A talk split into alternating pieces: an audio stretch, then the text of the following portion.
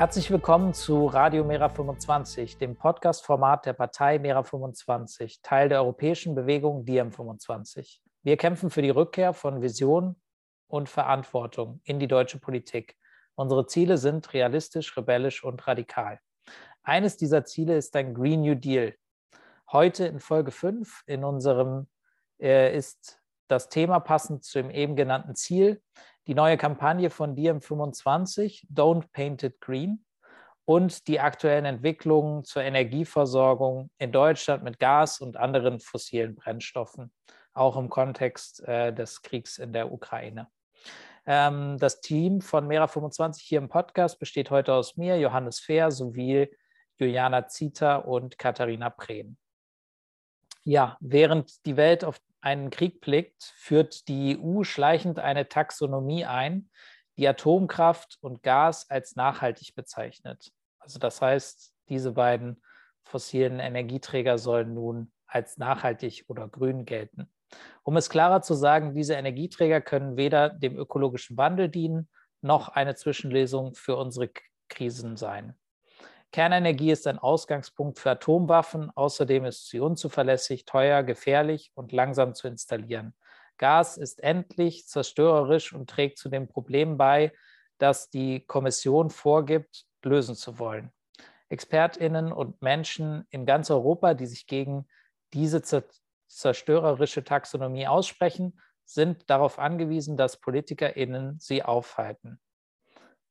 Aber wir sind nicht machtlos schließt sich unserer Bewegung an, um das Greenwashing der EU bei Gas und Atomkraft zu stoppen. Gehe dazu auf don'tpaintitgreen.eu und mach mit. Wir verlinken die Kampagnenseite auch im Beschreibungstext und genau, kommen später auch sicherlich nochmal auf das Thema zurück und würden uns super freuen, wenn äh, einige von euch einfach mal auf die Webseite gehen und mitmachen dauert auch gar nicht lange, nimmt nicht viel Zeit in Anspruch.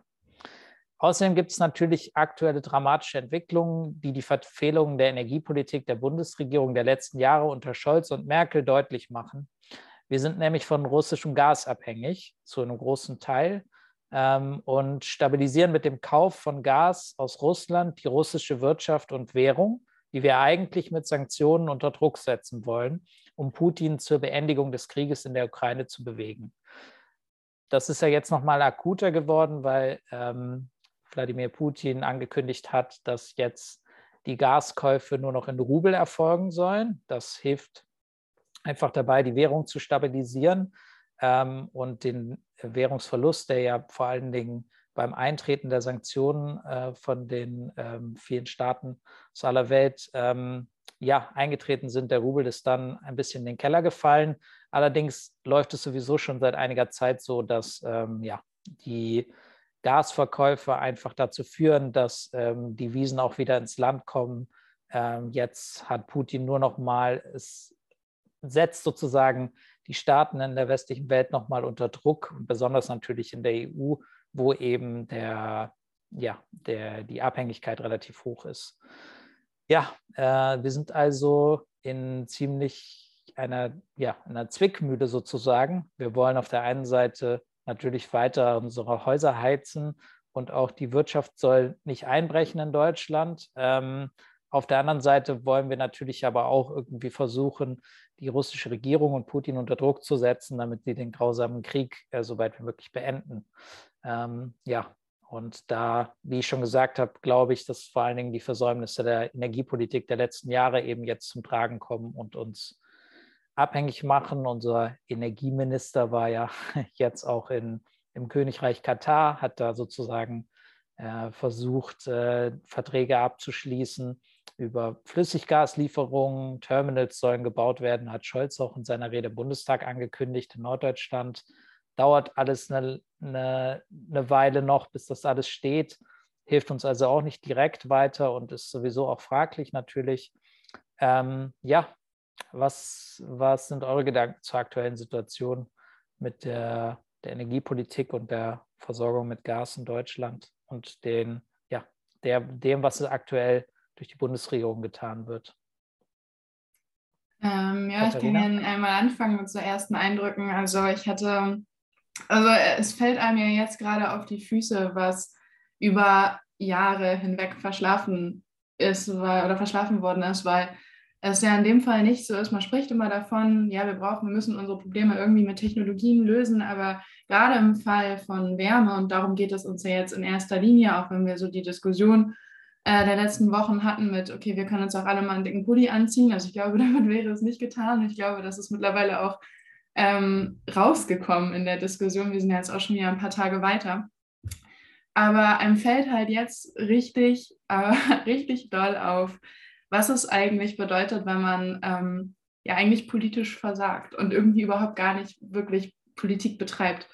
Ähm, weil wir, ja, wir wissen, wir sind irgendwie abhängig von, von äh, Energieimporten, das wussten wir auch vorher schon. Ähm, und wir haben jetzt halt die Abhängigkeit von Erdgas, aber ja eben auch Kohle und Erdöl. Und wir haben ja jetzt auch eben, du hast gerade schon gesagt, ähm, die, die Kooperation mit Katar, die da jetzt wieder ange, angedacht ist. Ich denke, es ist so ein bisschen vom Regen in die Traufe. Ähm, und wir sprechen auch irgendwie gleichzeitig eben darum, Kohle verlängern, Atomkraft bitte auch, obwohl wir auch da wissen, das funktioniert nicht einfach so, also von, von, von heute auf morgen. Und was dabei überhaupt nicht ähm, von, also überhaupt nicht angesprochen wird, und das finde ich so bitter, bitter traurig, ist halt einfach, dass wir eigentlich ja ohnehin raus müssen aus den fossilen Energieträgern. Also das wird ja gerade total vergessen. Ähm, dass man jetzt eine Zeit lang äh, äh, substituieren muss, steht außer Frage. Ähm, aber es müsste viel, viel stärker in den Blick rücken, meiner Meinung nach, dass wir einen massiven Ausbau brauchen, massive Förderung von Wärmepumpen vor allen Dingen. Also es gibt eben in dem Fall Technologien, die da sind. Und das ist Wärmepumpen, das sind ähm, auch Nahwärmenetze, Fernwärmenetze, also grundsätzlich Investitionen in Wärmenetze da, wo es geht.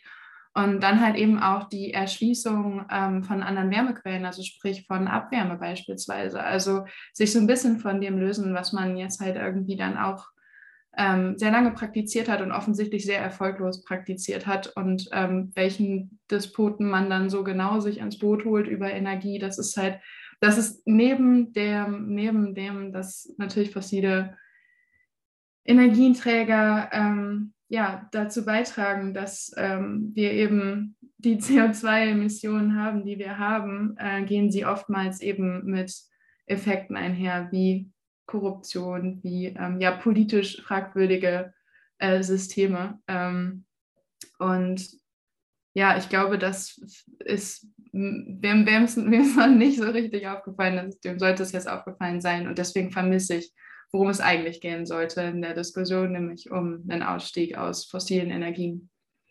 Ähm, ja. Ähm, ja, ähm, ich, ich kann dem auf jeden Fall nur zustimmen. Ähm, ich glaube, dass, also es war vor, vor der Invasion in der Ukraine sowieso schon Thema. Und klar, dass, äh, dass ein Wandel, was die Energieversorgung äh, angeht, her muss. Ähm, und wir sind jetzt wieder in so einer reaktionären Politikschleife. Und ähm, das, das ist halt nicht zielführend, weil man da einfach nicht rauskommt. Also weil die nächste Krise kommt und die rechtfertigt dann den nächsten Rückschritt und die nächste Krise rechtfertigt dann den nächsten Rückschritt. Ähm, aber ich glaube, solange wir nicht schaffen, solche globalen Krisen, wie wir sie jetzt weiter haben, äh, die sich weiter verstärkt, als Chance zu nutzen, ähm, werden wir quasi einfach nur die bevorstehenden Unglücke, die Zeiträume verkürzen. Und dass, dass das in dieser Debatte, finde ich, sehr stark untergeht, weil es vielleicht einfach auch zu simpel ist für die vielen, vielen Menschen. Äh, ich meine, es gibt die Ansicht, hey, es gibt jetzt Leute, die extrem unter dieser Krise leiden. Das heißt, wir müssen eine günstige Energieversorgung Versorgung gewährleisten. Äh, ohne Frage. Also ich habe ja auch eine Familie und ich freue mich auch nicht über steigende Preise. Aber man muss ja irgendwie auch den Kosten-Nutzen-Faktor, was, was die Zukunft angeht, mit einberechnen. Vor allem, wenn man Kinder hat beispielsweise.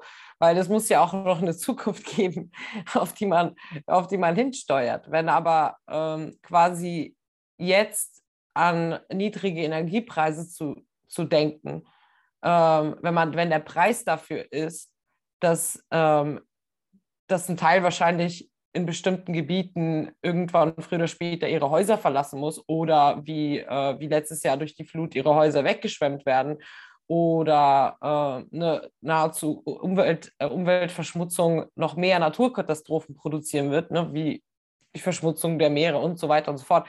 Also ich meine, das hört ja nicht auf und die Konsequenzen werden ja nicht weniger schlimm werden. Das heißt, diese, diese Verschleppung, einfach eine Entscheidung zu treffen und zu sagen, wir müssen umkehren von der Art und Weise, wie wir Energie gewinnen, zu einer Art und Weise, die nachhaltig ist. Und da müssen wir alles investieren. Das heißt, politischen Willen, Investitionen. Also an das Thema muss man halt genauso rangehen, wie, wie, man, wie man jetzt im Fall der Aufrüstung irgendwie sehr schnell sehr große Summen aufgebracht hat. Also das, diese Reaktion hätte es vor fünf oder zehn Jahren schon, was den Klimawandel angeht, geben müssen. So eine Panikreaktion nach so vielen Berichten, die veröffentlicht wurden, die quasi äh, sehr mahnende Worte an die Gesellschaft richten, hätten wir da schon längst in Panik verfallen müssen, auch vor, längst vor Corona. Und, ähm, und dass jetzt der Schock über den Ukraine-Krieg quasi sogar auch noch rechtfertigt, dass wir dass wir das Thema noch nicht, nicht mehr nur weiter verschleppen, sondern dass wir bei dem Thema quasi in Richtung, okay, wir, haben, wir können uns die erneuerbare Energie noch nicht leisten, weil wir müssen die Gegenwart quasi jetzt erstmal in den Griff bekommen, ähm, ist halt einfach, glaube ich, das ist katastrophal und wird katastrophale Folgen für uns alle haben. Und zwar global einfach. Also ähm, ich denke, Europa könnte beispielsweise eine Vorreiterrolle haben, auch eine Vorbildrolle haben, was erneuerbare Energien angeht. Also andere Länder sehen ja auch den Anreiz nicht, in diese Richtung zu gehen, weil man sagt, die reichen Industrieländer machen es nicht. Warum sollten wir es machen? Ne? So, also es ist eine, es, das ruft so eine Kettenreaktion global hervor, die einfach nicht gesund ist. Und mein letzter Punkt ist, dass man halt einfach auch nicht schmälern darf, wie groß der Einfluss der Industrie selbst auf politische Kräfte ist. Äh, und dazu möchte ich kurz ein Beispiel bringen, äh, das mir jetzt kürzlich die Tage über den Weg gelaufen ist. Ähm, ich glaube, in Kolumbien gibt es jetzt quasi eine neue politische linke Kraft von einem Anwärterkandidaten, der versprochen hat, Kolumbien quasi Atom, also quasi alles an alter Energiegewinnung zu verbannen. Also was alles dazu gehört. Und Kolumbien auf erneuerbare Energien umzustellen. Und als Reaktion darauf sieht man halt in der liberalen Presse vor allem, dass, ähm, also, dass das ein sehr ungewünschter Kandidat ist und dass, ähm, dass man jetzt versucht, irgendwie ähm, diese kan Kandidatur, äh, also diesen, ich erinnere mich an den Namen gerade nicht, ähm, aber dass man, dass man da jetzt in den Angriff geht und sagt, welche Konsequenzen diese linke Politik haben könnte für Kolumbien und so weiter und so fort, das zeigt mir einfach, äh, wie sehr sich die Industrie selbst gegen diesen Wandel wehrt und, ähm, und wie viel Einfluss, wie viel Druck die Industrie selbst auf, ähm, auf unsere Gesellschaft ausübt. Und dagegen müssen wir uns halt auch einfach wehren. Es geht nicht nur darum, Politiker zu motivieren, sondern auf der anderen Seite auch ganz klar zu machen, dass, äh, dass, der, dass die Interessen von, von Unternehmen nicht über, über das Wohlergehen der Gesellschaft stehen dürfen. Ähm, das ist einfach eine, eine klare Positionierung, die man haben muss heutzutage. Ähm, aber was man eher sieht, ist, dass viele Menschen selbst versuchen zu rechtfertigen, warum wir Dinge nicht machen können. Und das finde ich sehr beängstigend, ehrlich gesagt, mit dem Blick auf die Entwicklung. Danke. Ähm, super wichtige Punkte. Ich glaube, es ist schon auch krass zu sehen, wie Ursula von der Leyen, die ja auch einen in Anführungszeichen Green Deal ausgerufen hat, wie man jetzt einfach wieder mal ja, bewiesen sieht, dass es einfach nur um Greenwashing geht und dass es einfach darum geht, alte Strukturen weiter an der, an der Macht zu halten, die ja auch nicht überraschenderweise so eine Partei wie die CDU äh, aus der Ursula von der Leyen Nummer kommt, ähm, auch äh, ja, sponsern und da dahinter stehen. Ne? Also, äh, dass das äh, aus der Richtung kommt, ist nicht, nicht überraschend.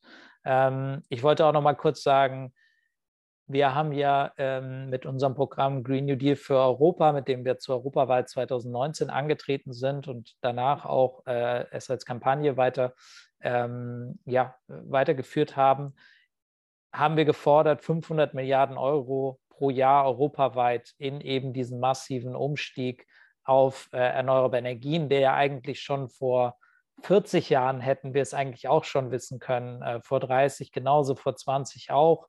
Ähm, vor 10 hätte es uns immer noch eine Menge genutzt, ähm, wenn wir da konsequent gewesen wären. Dann wären wir jetzt auch wesentlich weniger abhängig von russischem Gas zum Beispiel und müssten auch nicht nach Katar fahren oder sonst wohin oder irgendwie Flüssiggas ähm, aus irgendwelchem Frackinggas aus, aus den USA bestellen, ähm, ersatzweise.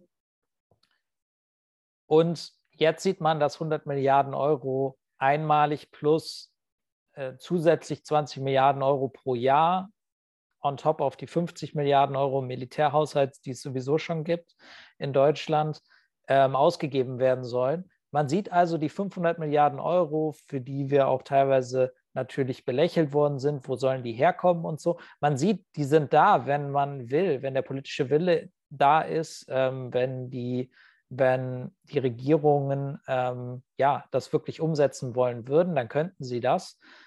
Und ja, jetzt ist es so, dass das Geld dann in die dreckigste Industrie der Welt fließt, äh, äh, in, in Rüstung, ähm, was natürlich ja, kontraproduktiv ist. Wir hatten ja jetzt auch vor ein paar Jahren, äh, vor ein paar Tagen die Situation, dass an den beiden Polen sehr beunruhigende Entwicklungen zu sehen waren, mal wieder. Ne? Super krasse Temperaturanomalien, also 30, 40, fast 50 Grad zu warm, ähm, was katastrophale Auswirkungen haben kann. Ne? Also das habe ich auch immer das Gefühl, dass ganz viele Leute äh, sich dessen noch nicht bewusst sind, dass wenn zum Beispiel das ganze Eis mal abgeschmolzen ist, dass es dann um 50, 60 Meter Meeresanstieg geht, dann ähm, kann, kann man in Norddeutschland keine Deiche, so hoch kann man keine Deiche bauen, ähm, auch in einem reichen Land wie Deutschland nicht, äh, in anderen Ländern schon gar nicht.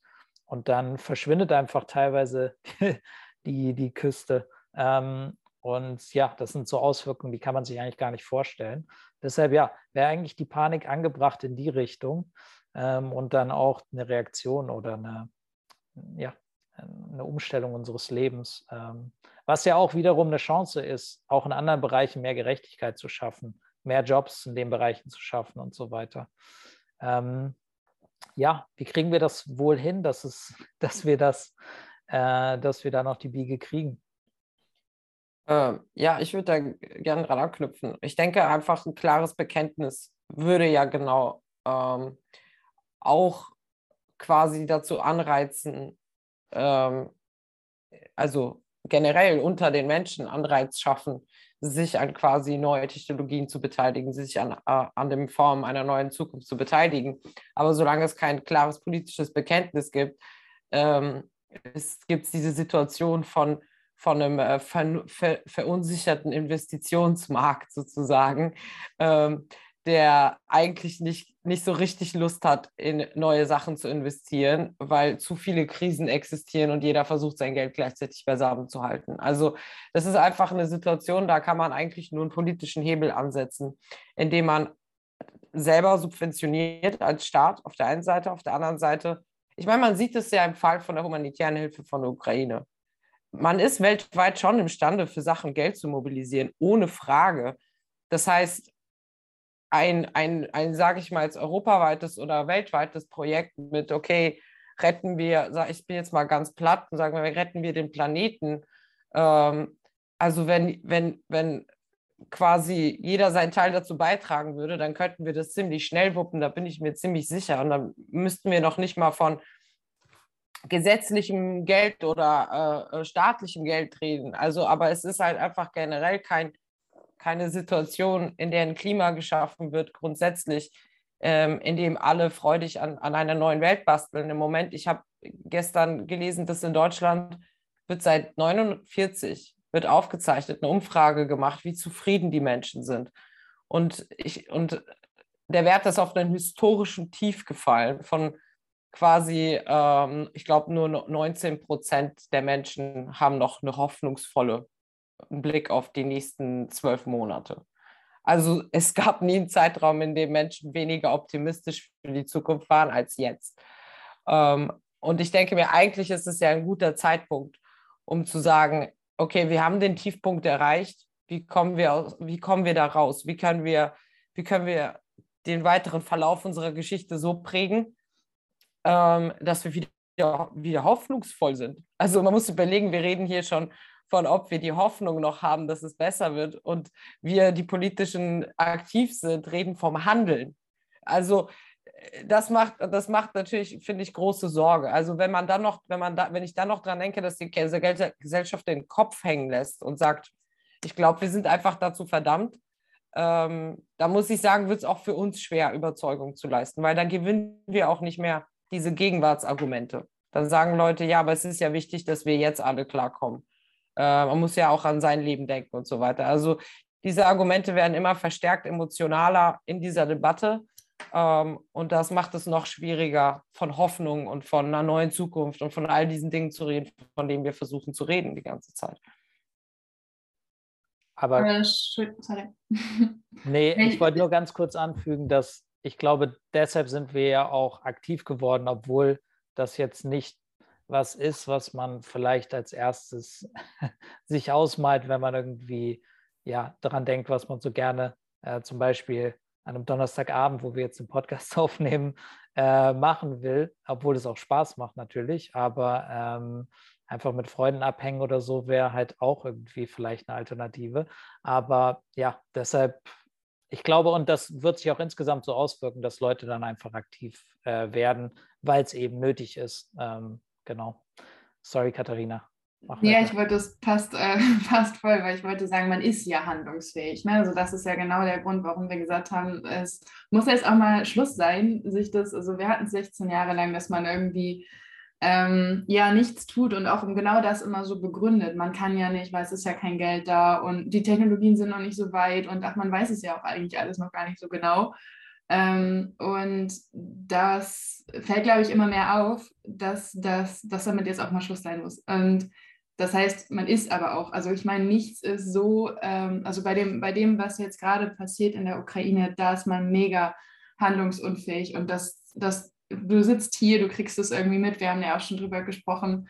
Im Zweifel kennt man Leute, ähm, das geht ja nicht an einem vorbei. Aber wenn es darum geht, wie bauen wir uns unsere Versorgung und wie sichern wir uns und wie finanzieren wir das? Wir sind halt, wir sind ja kein, wir sind ein wohlhabendes Land das ist nicht das Problem. So, das sind echt Sachen, die wir machen können. Das, sind, das ist was, was wir beeinflussen können. Und darum geht es dann aber auch. Und dann geht es nicht darum, in äh, Strukturen zu verharren, die es halt vorher, also die schon, die uns genau da reingebracht haben. Und das passiert eben gerade. Und ich meine, man kann es eigentlich nur wieder wiederholen, weil was wir halt irgendwie brauchen, ist, dass wir sagen, okay, wir stellen halt jetzt die Energiewende mal richtig auf die Beine. Sprich, wir bauen vernünftig die erneuerbaren Energien aus und zwar schleunigst, weil wenn wir sagen, wir wollen weg von fossilen Energieträgern, dann brauchen wir halt irgendwie Wärmepumpe, die braucht Strom. So, wir brauchen halt einfach ähm, einen massiven Ausbau der Erneuerbaren. Ähm, ist, glaube ich, alles auch gar kein Geheimnis, aber es muss jetzt mal gemacht werden und ähm, Genau, das ist aber auch alles machbar so. Also es gibt eigentlich gar keinen Grund, in, zumindest in der Perspektive, da den Kopf in den Sand zu stecken. Und man muss natürlich auch gleichzeitig irgendwie gucken,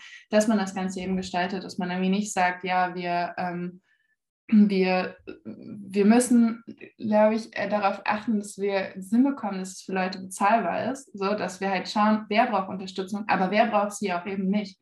So, also wer muss auch einfach Preissignale, sprich beispielsweise die Industrie jetzt auch mal spüren, damit es irgendwo, ähm, damit es eine Veränderung gibt. Und ähm, was man gerade eben auch einfach viel an Lindners Politik, Politik beispielsweise aussieht, ist genau dieses Verharrensdenken. Und damit muss jetzt auch mal Schluss sein. Ich glaube nicht, es wurde noch nie so deutlich. In den letzten Jahren haben wir es einfach immer verpennt und es wurde verschleiert. Aber jetzt wird es halt in, ein, also an, in dieser Krise einfach so dermaßen deutlich, dass da jetzt was passieren ähm, muss. Und ähm, ja, also es ist, glaube ich, auch wieder wie so ein Brennglas, das es einfach nochmal ziemlich, ziemlich krass sichtbar macht. Man hat das ja immer schon unter, unter Corona gesagt, das ist ein Brennglas für all das, was, was wir misslich behandelt haben. Und ich würde sagen, das ist hier eigentlich recht ähnlich. Also wir sehen halt, ähm, wo wir eigentlich gegen Wände gelaufen sind und wo wir uns auch dann eben auf die Beine oder auf die, auf die Füße fällt, dass wir gesagt haben, nee, nee, wir, ähm, wir steigern Effizienz, wir brauchen weniger Erneuerbare oder wir brauchen gar nicht so viel Strom insgesamt. Ne? Das ist halt ähm, alles jetzt gerade gar nicht förderlich, aber daran kann man halt eben schon etwas ändern. Vielleicht war das dann heute auch mal eine kürzere Folge, äh, Radio Mera. Juliana will noch was sagen. Ähm, ja, ich wollte auch auf jeden Fall ähm, anknüpfen an ähm, Katharinas Kritik Richtung Lindner, aber ich, ich finde, die Kritik ist auch Richtung Habeck richtig, weil ähm, ich kriege die Tage mit, dass man sagt, naja, er ist ja nicht schuld, er, ist jetzt, er verwaltet quasi nur den Outcome von 16 Jahren CDU. Das stimmt, dass er nicht schuld ist, dass wir in der Situation sind aber man, er kann ganz anders mit dieser Sache umgehen. Es wäre eigentlich doch genau die Gelegenheit für die Grünen zu sagen, haha, wir haben recht gehabt. Also mir ist es nicht klar, warum sie das politisch gerade jetzt nicht nutzen, zu sagen, das ist der Zeitpunkt für die Wende. Das wäre die richtige Handlungsweise gewesen. Und zu sagen, ich reise nicht nach Saudi-Arabien, das mache ich nicht. Das ist, das ist eine Doppelmoral, die wir verneinen. Hätte man machen können. Man kann, man hätte beispielsweise äh, für, kann man für finanziellen Ausgleich und für finanzielle Entlastung sorgen, was sie ja jetzt auch vorhaben, bei denen in der Bevölkerung, die es am härtesten trifft. Und parallel dazu, weil das hätte man ja beim, beim, beim, bei der erneuerbaren Energie, beim Wandel ja sowieso mit einplanen müssen. Die soziale Frage war ja die ganze Zeit schon auf dem Tisch. Die ist ja nicht neu. Also Familien ging es vor einem Jahr auch scheiße. Es geht denen jetzt wegen den Benzinpreisen noch ein bisschen schlechter, aber das ist nicht so, als als hätte es, hätten nicht fünf, über 50 Prozent der Deutschen trotzdem kein Vermögen gehabt vor einem Jahr und trotzdem äh, sozusagen von der Hand zum Mund gelebt. Und das, diese soziale Frage war schon immer das, quasi das Thema der erneuerbaren Energien. Und dafür hatten die Grünen doch schon Pläne. Es gab doch die Bürger, äh, hier das die Bürgerversicherung und was, was nicht alles, was sie geplant haben, um für Entlastung zu sorgen. Statt, statt einfach jetzt zu sagen, wisst ihr was, SPD, äh, die Stunde hat null geschlagen. Alles, was wir verhandelt haben, wollen wir jetzt wieder auf den Tisch bringen, weil wir sehen, dass wir es nötig haben, weil wir jetzt erpresst werden von, von einem Putin, weil wir im Prinzip auch in einem Zwangzug sind, jetzt von Saudi-Arabien Energie zu beziehen. Das wäre die perfekte Gelegenheit gewesen. Deswegen bin ich überhaupt nicht dabei, äh, die Grünen gerade in Schutz zu nehmen. Ich finde, sie haben die Gelegenheit, die historische Gelegenheit für uns alle vermasselt kann ich nur zustimmen. Ähm, vielleicht projiziert man auch in die Grünen immer noch was rein, was da eigentlich auch nicht mehr ist. Ne? Also man erwartet da, man erwartet da irgendwas, man erwartet, dass äh, Scholz hat ja die Zeitenwende in seiner Rede im Bundestag auch, auch angekündigt und da hätte man auch sagen können, ja, Zeitenwende, aber wir stecken das Geld jetzt mal nicht in Aufrüstung, sondern wir machen damit was, was uns wirklich weiterhilft. Ähm, aber ja, ist nicht passiert. Auch Kevin Kühnert und seine sehr linken Jusos, von denen habe ich auch wenig gehört in die Richtung. Ähm, ja, da sieht man mal wieder, dass es äh, dann am Ende dann doch äh, ja, Standing Ovations für Aufrüstung gegeben hat. Dass das schläft, ist mit die größte Katastrophe. Und dass es so geschlossen ist über Koalition hinweg und keine, keine Unterstützung ist auch etwas sehr, sehr Schmerzhaftes. Darüber haben wir beim letzten Mal schon gesprochen. Ja. Okay, ähm, ich glaube, daraus kann man auch noch mal am Ende schließen. Äh, wir müssen es einfach selber machen. Ne? Ähm, das versuchen wir auch bei Mera 25. Ähm, macht mit. Einmal natürlich bei der Kampagne auf EU-Ebene, don'tpaintitgreen.eu ähm, mitmachen, weitersagen, und natürlich auch ähm, Mera25, mera25.de findet ihr alle Infos und könnt zum Beispiel auch beitreten. Ähm, und ja, vielen Dank für ähm, die, die Folge mit euch, Juliana und Katharina. Vielen Dank allen ans Zuhören. Äh, wie immer auch der Aufruf, falls ihr uns Feedback geben wollt, ähm, unter info at mera25.de könnt ihr das tun. Ähm, und wir würden uns natürlich super freuen, wenn ihr unsere Arbeit auch, falls ihr vielleicht zum Beispiel keine Zeit habt, euch persönlich einzubringen, aber 5 Euro im Monat übrig habt, dann ähm, hilft uns das auch schon weiter. Ähm, wir sind nämlich natürlich ähm, nicht von irgendwelchen Unternehmen gesponsert, sondern ähm, auf kleinere Spenden und Beiträge angewiesen. Unter mera25.de slash spenden findet ihr alle Infos dazu, damit wir unsere Ziele auch verwirklichen können. Danke euch und bis zum nächsten Mal.